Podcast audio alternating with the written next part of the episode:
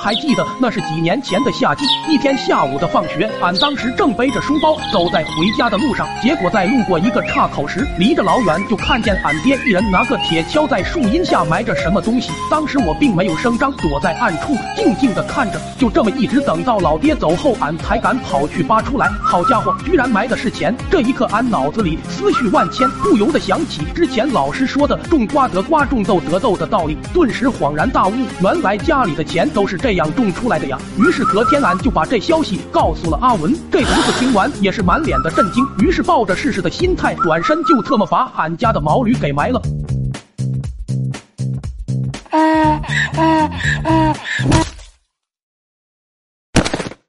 请打开麦克风交流。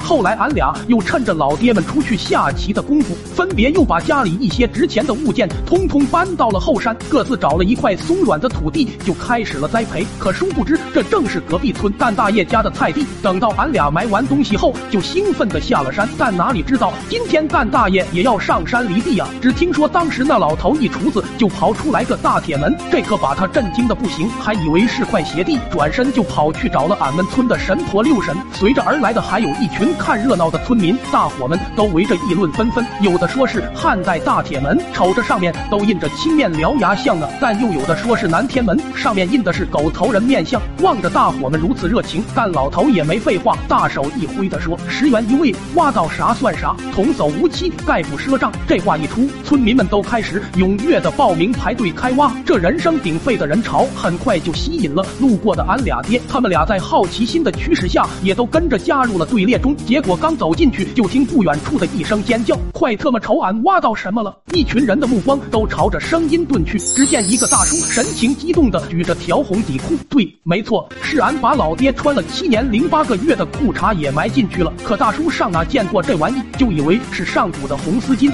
接现场就给套上了。这可把旁边的老头羡慕坏了，一下啥都顾不上了，好说歹说的也非要上去跟着套一下。咱爹望着眼前的一幕，心里别提多懵逼了。可刚准备上去说点什么时，就听到不远处又传来一声大爷的尖叫，说是挖到了一块绿油油的东西，像是什么宝玉。这下大伙们瞬间又都围了上去。紧接着，在众人满是期待的目光中，大爷从土里掏出了那个玩意。对，没错，那正是俺限量版的卡比兽。霎时间周围的空气仿佛都凝固了。这下老爹也终于反应过来了，当下转身拔腿就开始往家冲。要说当时俺还在后院规划着未来的人生呢，余光就瞟见。俺爹举了根专门抡我的棒子冲了过来，吓得我二话不说就是一顿跑。